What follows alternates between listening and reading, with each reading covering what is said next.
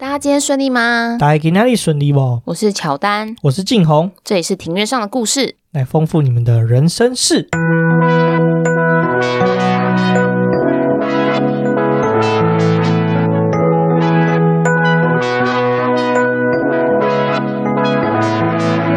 我们透过历史、书籍、电影、风土，带你进入那些看似很远却其实离我们很近的事。在这里扩散你我的小宇宙，还有那些故事所延伸出的观点。本节目透过 First Story Studio 上传，Google First Story 了解更多。我们今天录音的时间是十一月二十八号的下午三点多，差不多三点半左右啦。嗯、那其实原本我们差一点今天是没办法录音的，因为我们在看这个《华灯初上》哦，太好看了，差点停不下来。对，真的非常危险，很恐怖，而且 Netflix 很过分，就是他一口气就是整季给他上完，所以你就会一口气想把它看完。就会想把它追完，哎，不过也好，因为现在就是天气那么冷，然后大家如果不想出门的话呢，就买一个咸酥鸡，然后在家里看剧，这样很棒哎。这样听起来超级超肥，超肥沙发马铃薯。那跟大家介绍一下这个《华灯初上》这出戏在演什么啊？它是主演是林心如跟杨谨华，还有杨佑。故事背景是发生在这个条通地区一个日式酒吧里面，一群妈妈桑还有酒店小姐所发生的这个情爱纠葛以及。呃，围绕着一桩命案，啊，对，围绕一桩命案的一个电视剧啦。那我目前是看到第几集？我们看到第三集是不是？嗯，这一集真的是好像四十六分钟吧，是实在是很快就过去了。对啊，很恐怖诶，一下就看完了，而且每一集都蛮精彩，而且里面的这个美术风格，其实我觉得都做的非常的有那个时代的氛围。哦，我超喜欢杨景华他的服装搭配，他穿的每一套我都想要买。对啊，然后有你有几件衣服跟林心如有过像的。嗯，对啊，我就看，哎，这不是我我会穿的衣服吗？哎，可是不得不说，真的是蛮有质感的。对，即使放到二零二一年，还是会觉得这个衣服是不会不会退流行，而且我真的是会穿出去的。对，不会过时的感觉。这种感觉有点像是在看那个 Prada 的恶魔，穿着 Prada 的恶魔，安海瑟薇每一套衣服放到现在眼光还是很好看，真的是好看的东西都不会退流行。那跟大家简介一下这个条通是什么好了，因为我想。如果不是住在台北的听众朋友，应该有些人不太清楚条通是什么。那条通的话，其实就是台湾著名的这个夜生活生活圈的林森北路为中心，呃，由它左右扩散出去的一个方形的区域啦。我记得南起就是从北车台北车站那边开始，然后一路到南京东路。这个区域围成的一个区域啦，这个地方的话呢，我其实比较少把它叫条通，我都戏称它叫日本租界。应该说到了晚上，你就会觉得说，哎，好像来到日本。你刚刚是说像银座吗？对，我之前就是说很像银座的感觉。对啊，我一直都觉得这个地方很酷诶，为什么整个那么日本？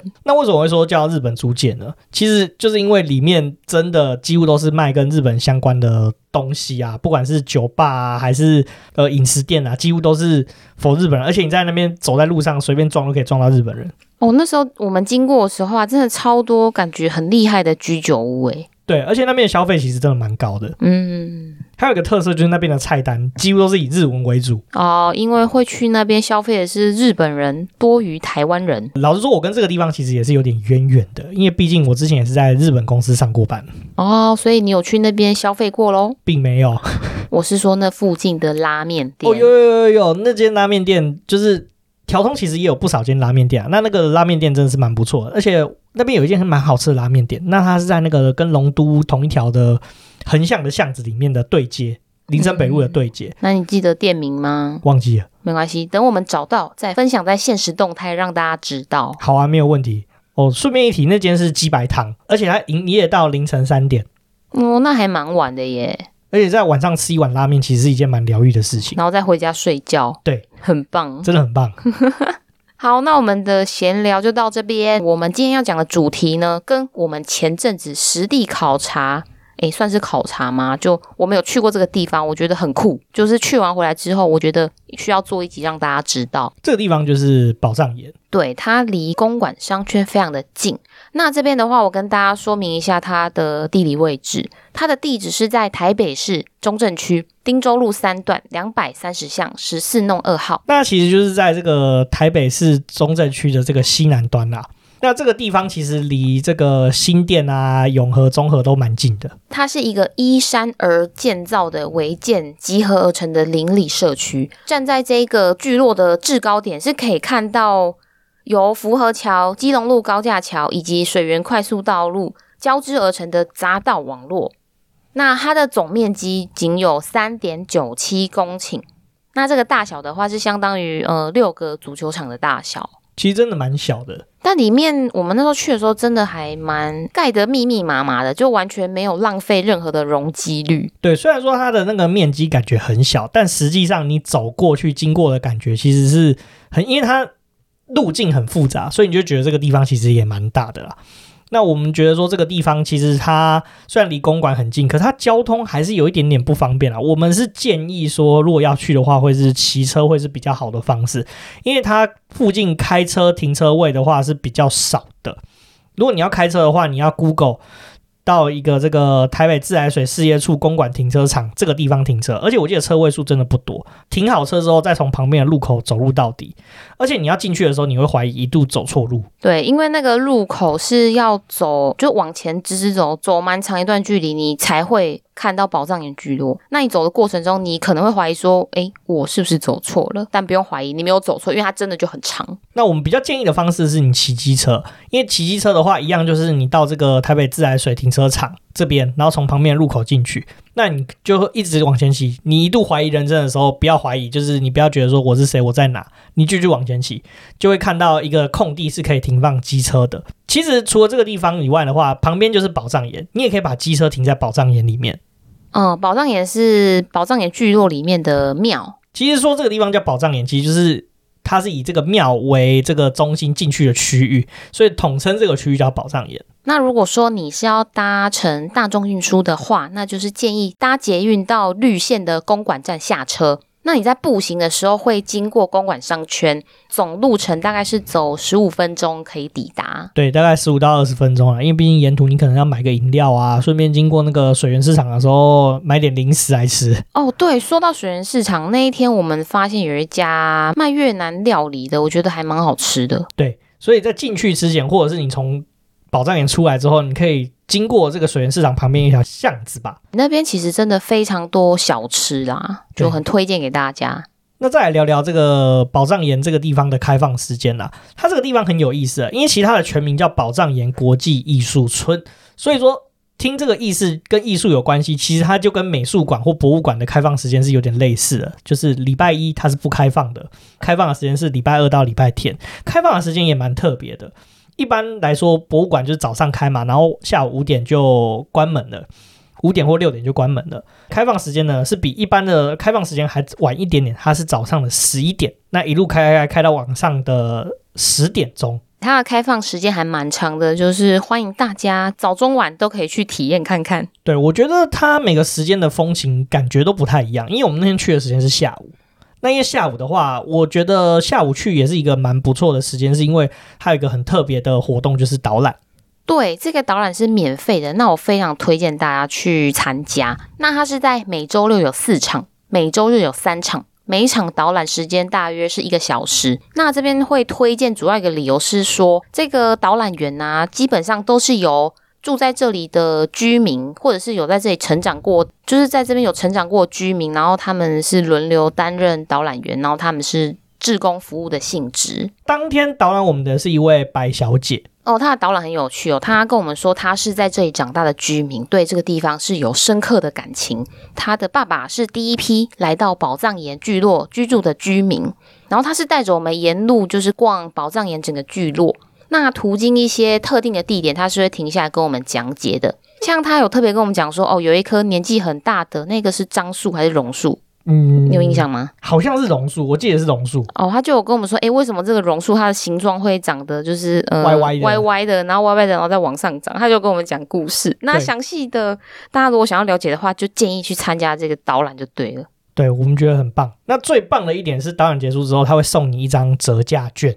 诶、欸，对，我觉得很可爱，因为它这个折价券呢是可以折抵在宝藏岩聚落里面的伽马点的消费。那这间伽马点是由也是其中一位在地居民，他经营的杂货店。我们那时候在里面，我记得是买了一罐那个叫什么酸梅汤。哦，对对对对对，它的酸梅汤其实味道还不错。对啊，我觉得很好喝诶，我都会想要特地去买来喝。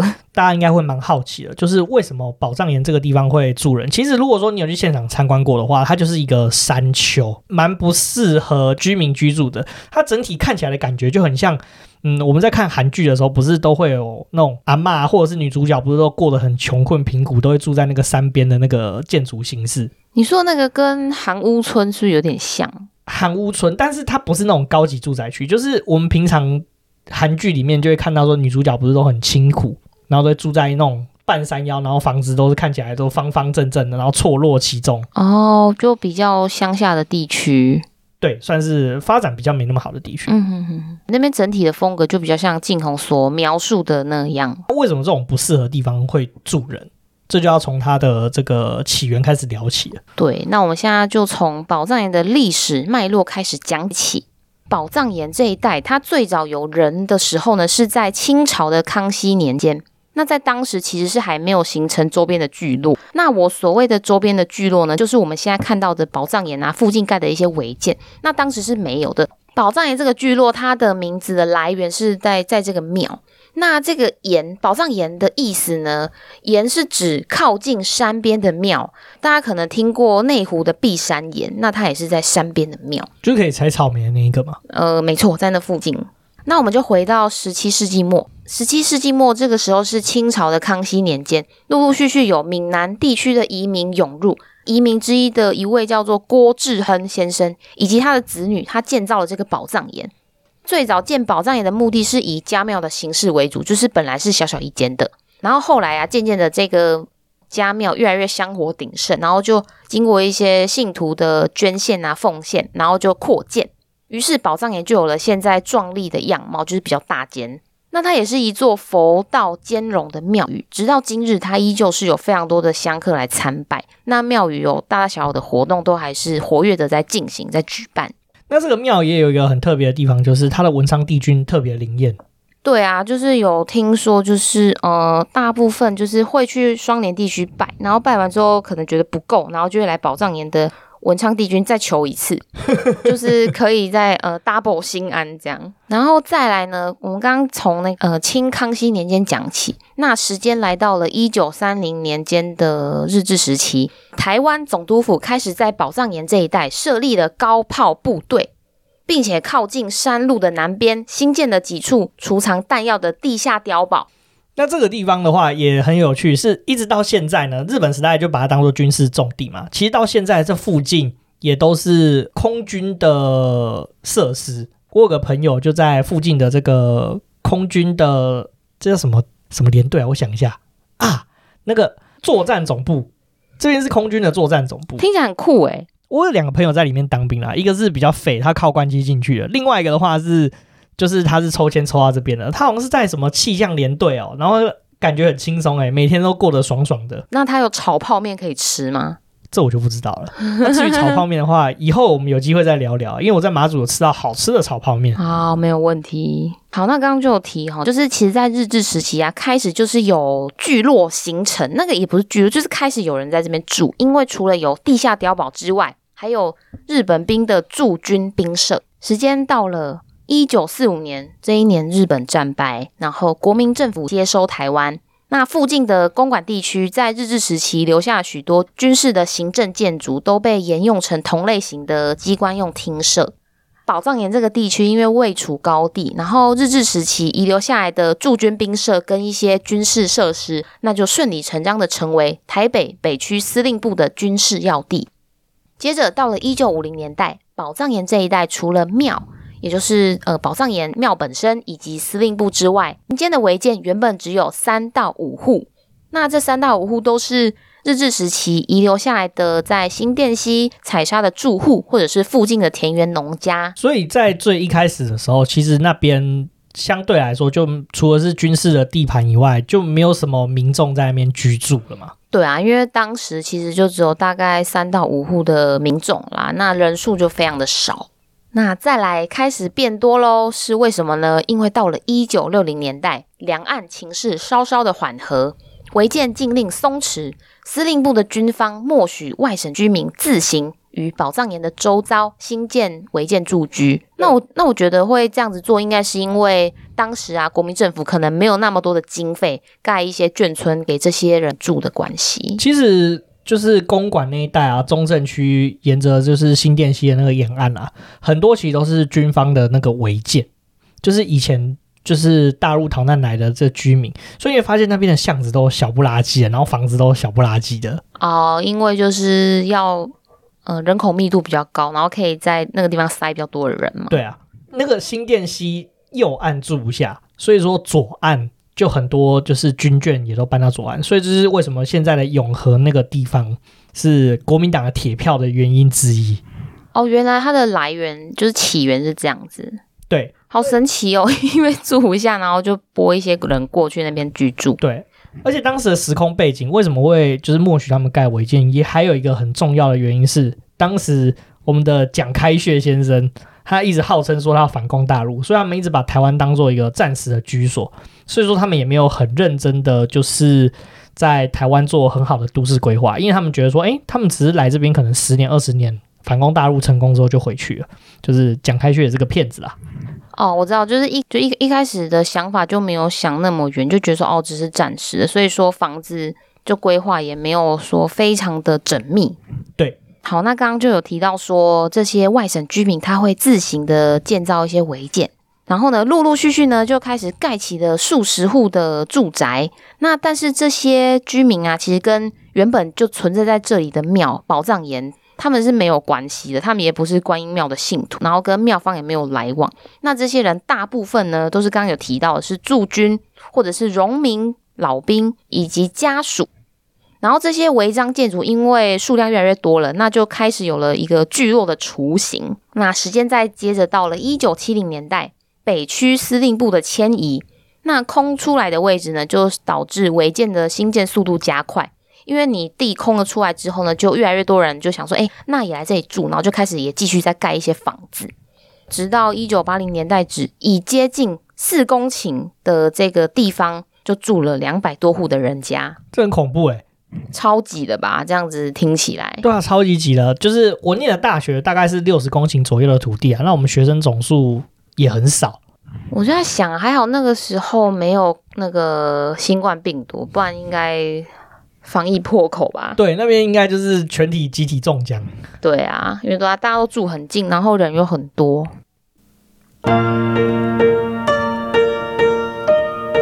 接着呢，发生了一个重大的转折点，时间到了一九六零年代，周围的公馆地区，因为台北都会区整体的向外扩展，以及日渐成型的台大生活圈，取得了快速的发展。在一九八零年代的时候，形成了台北相当重要的公馆商圈。那相较于热闹发达的公馆商圈，邻近的宝藏岩社区两百多户违建，因为限建令啊以及地狭人稠的关系，呈现了停滞的状况。因此，社区的整体外貌跟周遭发达的城市景观相当的不协调。所以那时候政府就打算介入整治嘛？对。就是呢，一九八零年代起，台北市政府就以整顿市容跟水利维持等等的理由，开始计划全面的拆除宝藏岩社区。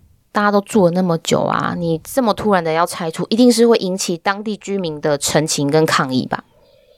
对啊，这是一定的。不过那个地方确实是有点像是行水区，因为其实如果你有亲自到宝藏岩走一趟的话，你会发现它比较下面的地方其实就是河道，非常接近的河道。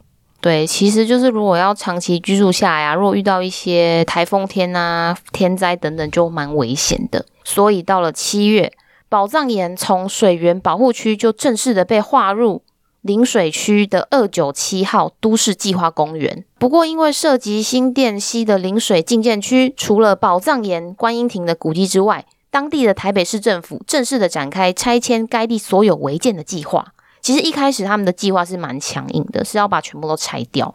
到了一九九三年六月二十五号，台北市政府公告将拆迁公园预定地范围内的房舍，然后时任市长黄大洲，并于一九九四年的七月二十日下令拆除合法的军方房舍共四十六栋。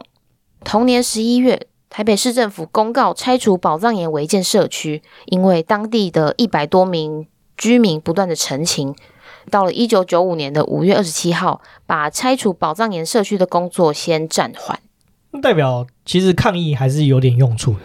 对，我觉得主要是因为抗议的人数多，然后居民可能也是比较，应该也是比较积极啦，所以台北市政府是有暂时的把这个工作缓下来。然后呢，到了一九九七年的三月，发生了跟宝藏岩违建社区情况非常类似的台北十四、十五号公园被强制拆除的这个案件。那这个事情，我记得它是它这个位置也是在林森北路附近。哦哦，这个地方我知道。就是你记不记得我们现在去林森北路往那个新兴新兴百货是不是？对，新兴百货左右两旁的那个大公园，其实就是十四号跟十五号公园。哦，所以这个案件你是知道的？我知道，因为我以前我大舅妈娘家是在那个地方。哦，因为那边好像原本是一个很大的市场吧。好像是市场，然后也跟就是宝藏岩的路线有点像，就有点像是眷村啊，然后还有很多各种人就是聚集在那边。对，然后就是因为这个十四十五号公园被强制拆除的案件啊，然后他们也没有妥善的安置弱势居民，引起了社会上舆论的反弹。谈啊，台北市政府就有开始反思，说是不是呃方向有点需要调整的地方，所以台北市政府就针对宝藏岩这件事情呢。着手进行了更缜密的安置计划，那这个是非常重要的转折点。再来呢，开始有 NGO 团体关切宝藏岩聚落保存一事。这个 NGO 团体呢，其实是一个很大的关键。在一九九七年的九月，台大建筑与城乡研究所的师生正式进入宝藏岩的地区，那他们有进行了完整的跟当地居民的访谈啊、调查。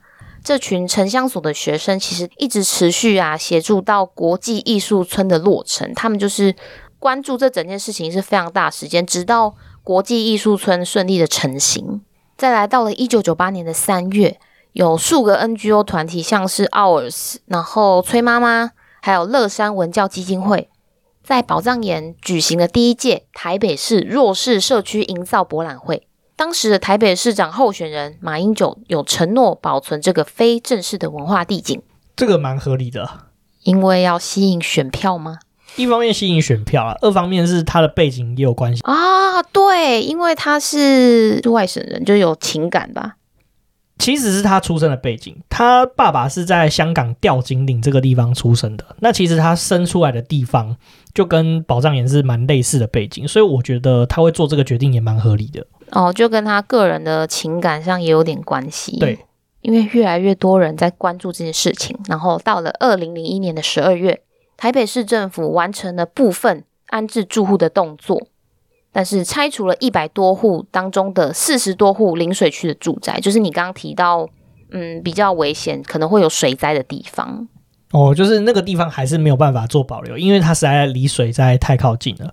因为我记得我们那时候。听导览的时候，那个白小姐有跟我们提到说，比较临水的地方曾经有发生过台风来，然后淹大水，比较靠近临水区的房子其实受到很严重的损害。对，没有错，就是大部分是考量居民的安全啊。我觉得这个出发点是非常的好。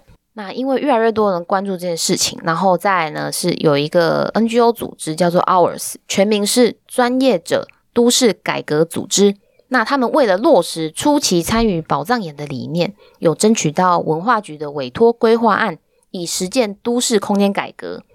那这一件事情其实主要就是为居民争取权益，跟整个宝藏岩聚落啊保存往进步发展的可能性，提供了一个非常大的注意。再来是二零零六年的六月，台北市政府依据一九九三年的时候公告的拆迁补偿办法，有发出公文提醒一些居民啊，需要在二零零六年的十月三十一号以前，全数的自行搬离。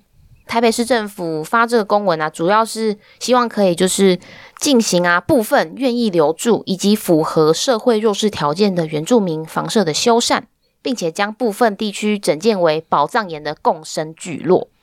因为其实很多政府的整改案或者是市地重划都没有考虑到当初居住在那边的居民的权益。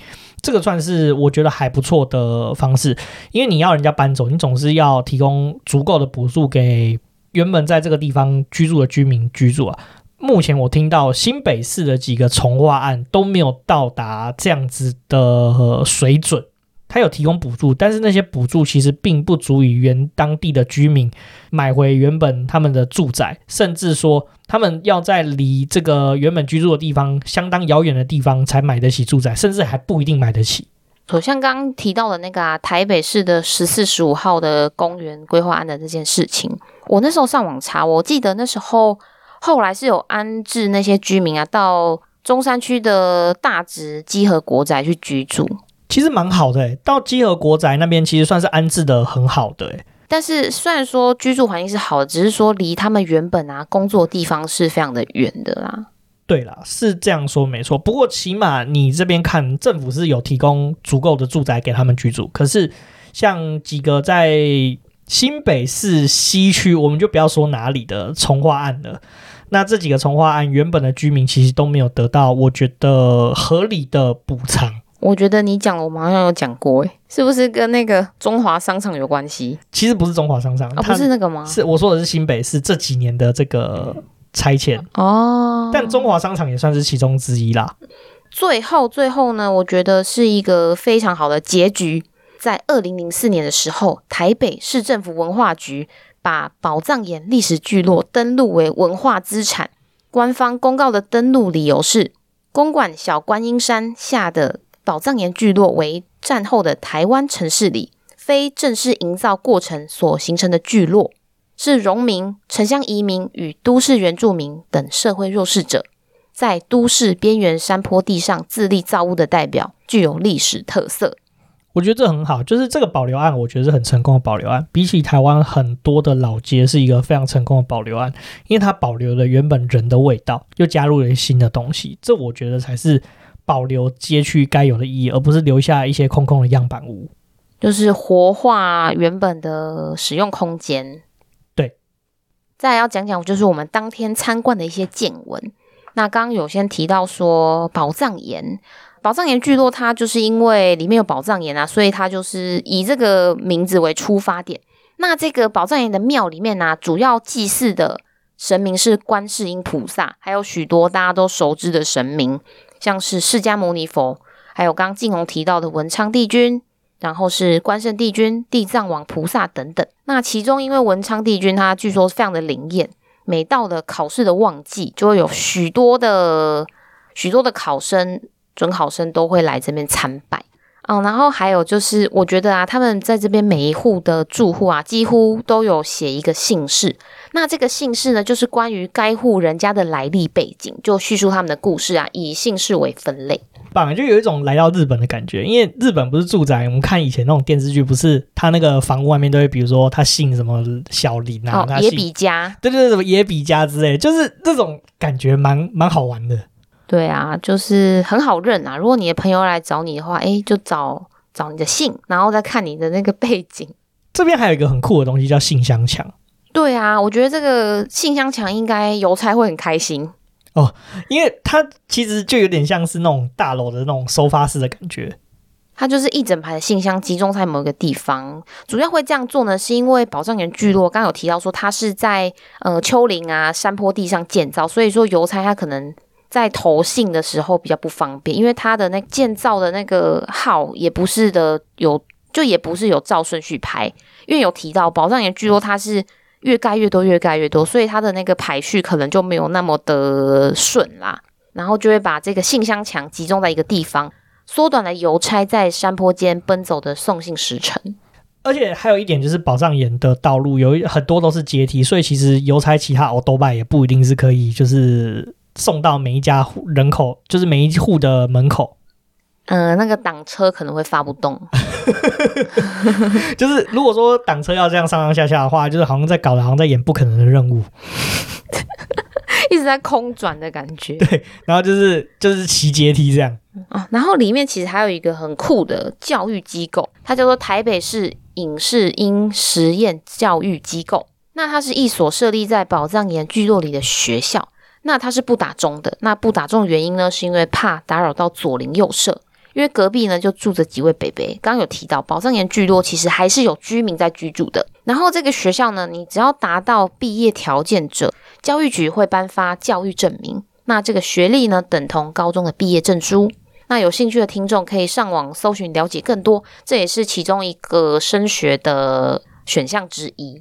那为什么我们会来聊这一集？其实宝藏岩我觉得聚集了一个几几个我们觉得非常值得介绍的原因啊。这个地方其实我真的觉得很魔幻，就你走进去这个空间的时候，你会觉得说是不是有一种远离台北市区的感觉？但其实一出去就是公馆商圈，很近。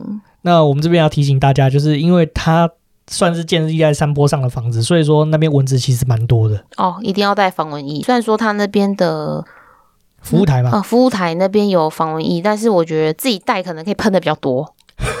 我那天被叮超多包的，对，那边真的是蚊虫比较多一些些啦。但它其实就是离台北市区就像是一个转角一样，就是弯进去就是有一种遗世独立的感觉。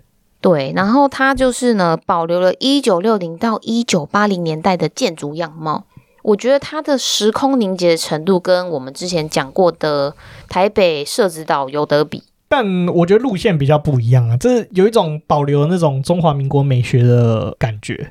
哦，对啊，路线是不太一样，但是都是有那种时空凝结的感觉，就会觉得说，哎，我是来到大概二十年前的台湾。觉得啊，这个地方就是还有很酷一点，就是说它是集结的农民、城乡移民跟都市原住民等等这些不同的族群和谐的同住在这个聚落。再来是自己的房子自己盖，他们建材跟建造技术都得靠自己想办法。那我们借由呃导览员啊白小姐的口中听到是说，他们大部分都是就地取材。像是拿新店溪的鹅卵石跟废弃碉堡的旧砖块都可以拿来盖房子，非常的考验智慧。那也因为有这样的发展背景啊，使得这个建筑物显得更加的厚实。而且我觉得最厉害的是他们自己盖，历经了台湾大大小小的风风雨雨，居然还是房子没有损坏，屹立不摇。例如说之前有几个很大的台风啊，甚至九二一大地震，这个房子其实都没有垮掉，我觉得蛮不简单的。他们真的天才，会盖房子。对，哦，然后他们还有一点就是，也是白小姐分享，就是守望相助精神。他们会是一户人，其中一户人家开火，那其他的单身户会一起搭伙，那就是会可能贡献一些食材或者是买菜金给开火的那一户人家，就大家会一起吃饭，然后吃完饭再各自回家。但是白小姐那时候讲的有一种就是单身的人去奇葩的感觉哦，对啊，对啊，就是诶，提供一些买菜金啊，然后给一些食材这样子。那除了这个守望相助特别的这种搞得好像奇葩一样的精神，其实我觉得就像我刚刚前面有提到的有一点嘛，这个地方的保存其实是相当得来不易的啊，因为这个地方其实算是原本面临拆除的这个危机啦，经过了很多人的奔走。包括就是台大这边啊，还有就是 NGO 团体，所以说这些非常珍贵的这个文化资产才得以保留下来啦。就像我刚刚前面讲的，就政府对于这个宝藏岩聚落的处理，其实真的是比较认真的去执行。因为就像我刚刚提到，就是新北市其他的四地重化就没有这么的做这么多文史考证啦，没有那么缜密啊。对，整个计划。对。那像这个地方呢，我们也从白小姐口中，其实现在这个地方的产权也并不是他们的，这个地方的产权现在是归台北市文化局所管理。那这个地呀、等等呢，其实都是台北市政府所拥有的地，所以他们其实没有这个地方的产权。那现今的宝藏岩聚落的营运架构主要分为三个区块，主要是宝藏家园、国际艺术村以及国际青年会所。那宝藏家园的话呢，就是所谓的共生聚落。目前仍然有二十二户的居民在此居住，有特别的围起来啊，不开放游客参观。就是你们去的时候，就会发现说有一个地方其实是有围起来的，不让民众进去参观。那就是也不要打扰到原本的居民。再来是国际艺术村，广纳海内外的艺术家驻村，那这个地方就转租做展览啊、工作室等等多元且活化的用途。国际青年会所。由原有的居民自力造屋的房舍改建而成。那目前的规划呢，是七间的住房，十八个床位，希望透过住宿的体验，呈现历史聚落发展过程中生活的真实性。那如果说一般的民众要住的话呢，可以到网站去申请入住，就是订房间。然后他们是采用公平贸易啊，台湾小农以及宝藏岩居民制作的商品，将营运结合理念，宣扬公平贸易、台湾农产以及宜居共生的一个概念。这个青年会所我们进去参观，其实环境相当的不错，很舒服诶，我觉得有机会可以去住哦。对，但是国际艺术村的话就比较可惜一点，因为受到疫情的影响，我们发现说，其实呃，现在海外的艺术家要来台湾，相对来驻村是比较没有办法，因为受到疫情的影响。嗯，目前我们看到就是国内的艺术家比较多，就是在里面可能展示一些精工啊、饰品等等。那最后一趴呢，就是要讲我们的心得啦。我这边觉得呢，宝藏岩聚落它是一个非常激励人心的文化转型。那它是经由许多的相关人士奔走跟争取，才将这个颇具历史脉络的聚落转型成国际艺术村的形式，然后可以完整的保留下来，然后再用全新的面相啊发光发热，将各具才华的艺术家汇集在这个地方。这个案子真的是很好的一个理由，就像我前面讲到的，我觉得任何的保留都应该是要留存原本当时这边的人的痕迹。这是我认为台湾算是数一数二成功的一个社区再造的案例，那也是一个算是一个很成功的资产保存的案例啦。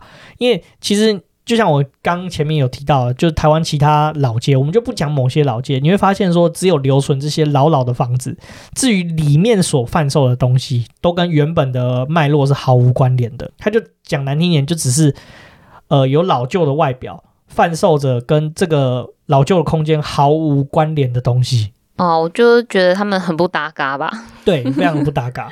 哦，然后还有一点就是，我觉得这个地方因为融合了许多不同族群，那就表示说这些族群之间是可以互相欣赏，所以才有办法生活在同一个聚落那么长一段时间。哦，这个这个真的是很重要一点。其实我们台湾算是一个移民的岛屿嘛，我们有外省来的人，找来的闽南人，甚至更早期就居住在这个岛上的原住民，嗯，还有外配。对，这其实是一个就是台湾社会的缩影啦。宝藏岩这个地方让我想到一个电影啦，我不晓得你有没有看过，叫做《风中地带》。哦，没有诶，我可以去看看。很好看诶，它其实就讲了就是一群外省人逃到台湾之后的小人物的故事。那个故事的内容就叙述，就是像居住在宝藏岩这些民众，他其实不像那些外省高官是吃香喝辣，他们其实在台湾是非常非常辛苦的工作。那我觉得这个电影其实淡淡的也蛮好看的，就是有一种惆怅感。然后重点，它的主题曲非常好听，是呃萧煌奇唱的，我记得好像歌名叫做《风中家族》的样子，还是什么，我我真的有点忘记，但是是萧煌奇唱的主题曲非常好听，对，好推荐大家去看，诶，可以分享在现实动态上。对，那我们自己诶，我们都一直都没有用 KKBOX 的新功能呢，就是 KKBOX 其实可以把曲子镶在那个我们的节目里面呢。那我们把这个《风中家族》这首曲子，我们镶在最后面好了。好，没有问题。对，但是记得哦，你们要用 KKBOX 才可以听到这首曲子哦，用其他播放器就没有办法了。好，讲那么多，我就是希望大家可以有空呢去宝藏岩国际艺术村去参访，因为那边是不收门票的哦，去走一走吧，很舒服。下午如果在宝藏岩逛逛逛累了，出来外面的话，也有公馆的二手市集，我觉得也是一个不错的地方。哦，说到二手市集，我在那边捡便宜。超开心！我那时候买到，呃，一副五十元的耳环，我觉得看起来就是有超过五十元的价值。我还直接跟那老板说：“哇，你卖的东西好佛啊！”台北有两大这个二手跳蚤市集啊，我们都觉得蛮不错的。一个是公馆，另外一个是在天母那边的。对，但天母那边交通就比较不方便了。对，相对来说是比较不方便，嗯，但都推荐大家去走走。另外，我们开头讲到拉面嘛，那公馆那边的话有一间拉面。讲到拉面以外呢，我们还要再特别推荐一间那个墨西哥卷饼店。哦，对，我们那一天就是去宝藏岩之前，我们是去一家墨西哥卷饼店吃，哦，真的是惊为天人，而且老板是墨西哥人，他很可爱。对，然后因为我会讲一点西班牙文嘛，然后我就跟他讲了一小段西班牙文，然后噼里啪啦连珠炮讲了一大串西班牙文，我听不懂他在讲什么。你是我直接跟他讲，你听不懂？对对对对，他的墨西哥卷饼价格非常的实惠，分量非常非常的大。哦，对，但是就是大家可能需要有耐心，因为它就是现做，而且只有一个墨西哥老板在做，所以可能时间需要比较久一点。对，等待的时间需要比较长一点。那我们到时候再把店名就是告诉大家，但绝对是值得的。对，因为我们在节目中我也忘记店名是什么，我也现在想不起来。对，一直想不起来。那另外的话，老板也跟我们说，礼拜二的话大部分会爆满，是礼拜二吗？好像是礼拜二。呃，对，礼拜二他们就是 Taco 限定日。对。他只有礼拜二有卖 taco，因为其实我们两个也算是 taco 的狂热粉丝。没错，哎，taco 大概是什么？是玉米卷饼吗？对，它是玉米卷饼，然后上面再加上沙沙酱、生菜沙拉以及肉类。对，其实吃起来没有那么胖哎，我觉得。对，如果你在减肥的话，我们是蛮推荐 taco，可以作为你减肥的食物。嗯，没错没错。好的，那我们今天就讲到这边喽。如果你喜欢我们的 podcast，欢迎到 Apple Podcast 打新评分、留言，并且分享给你的朋友哦。那也欢迎追踪我们的 IG，我们账号是 Story on the Yard，IG 上面会有一些我们的生活动态啊、podcast 跟书籍影集的推荐。那我们同时还有这个 Firstory 技术资源之下提供的语音留言，如果你在这边留言给我们的话，我们也会在节目上回复给你哦。那我们就下次见喽，拜拜。